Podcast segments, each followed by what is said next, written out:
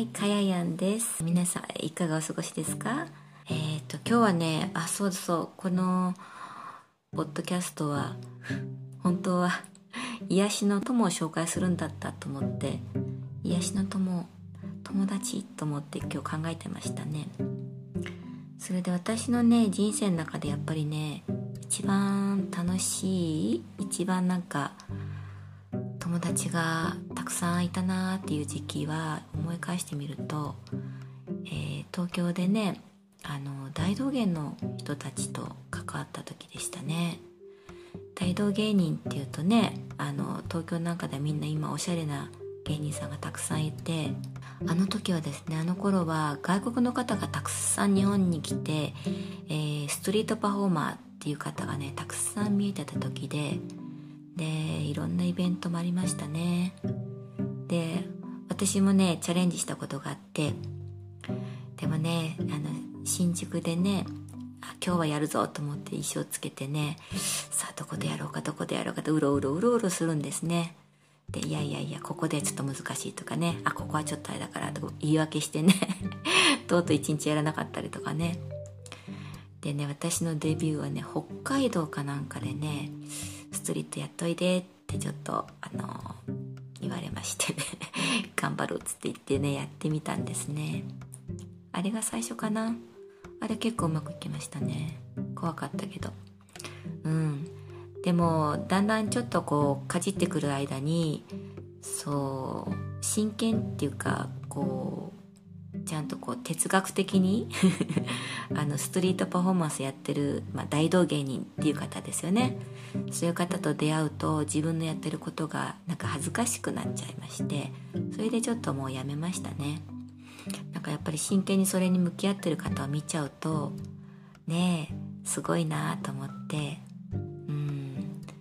それでねメキシコに来てねあなんかもう困った時はストリート行って大道芸やればいいやなんて私も軽く思ってたんですけどいざメキシコのこの街に来た時には本当の大道芸人なんですよ。本当の日本でいうそういうなんか物乞いみたいな人たちが多かったのでちょっとやる勇気はなかったですね。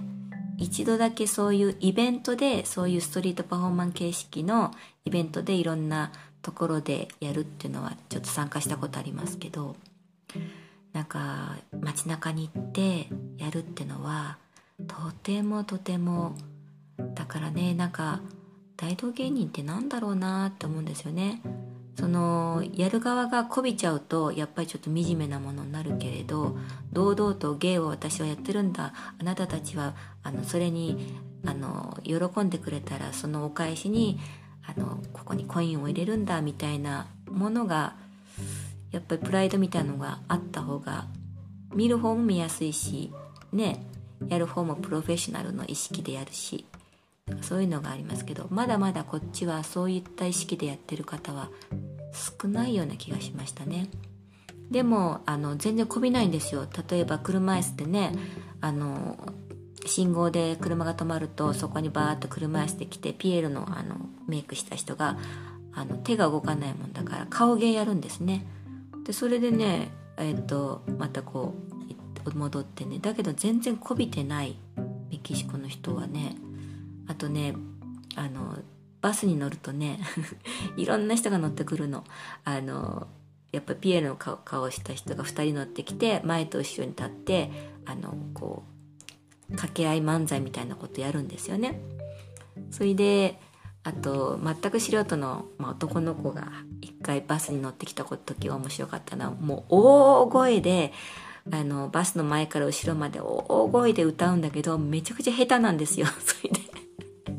めちゃくちゃ下手なんだけどもう私も笑い笑っちゃってね。他の人もなんかもうクソクソ笑ってあんまり下手なんででも一生懸命な大きな声で歌うんですよ。うんそういう人とかねいますね。まあだから何がねこうアートで何がっていうのは分かりませんけどもその必死さとかでなんかそういうのが伝わるとあのなんか生きてるっていうね。メキシコ来たら本当に私は